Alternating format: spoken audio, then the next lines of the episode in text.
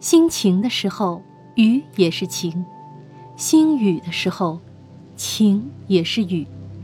这是著名诗人汪国真在他的《雨的随想》中写下的文字。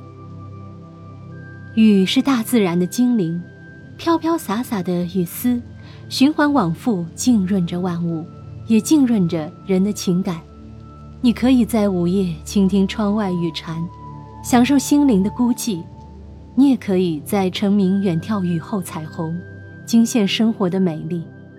但是，雨的神奇美妙。也来自你心灵的感知，雨始终是情感的衬托和点缀，而不是情感的意义和主题。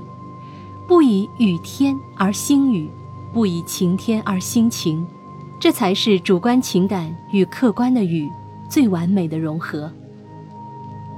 无独有偶啊，国学大师王国维也有一句类似的话：“一切景语皆情语。”风景的景，感情的情，一切景语皆情语。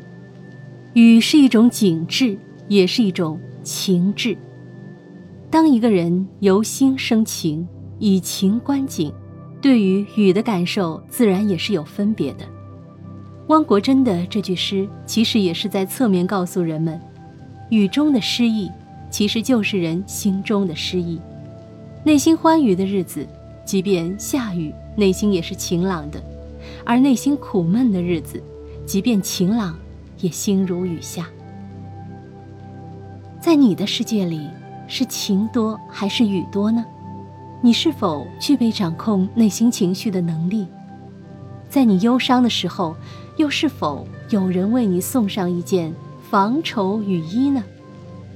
要知道，天晴不如心晴，心里若是充满阳光。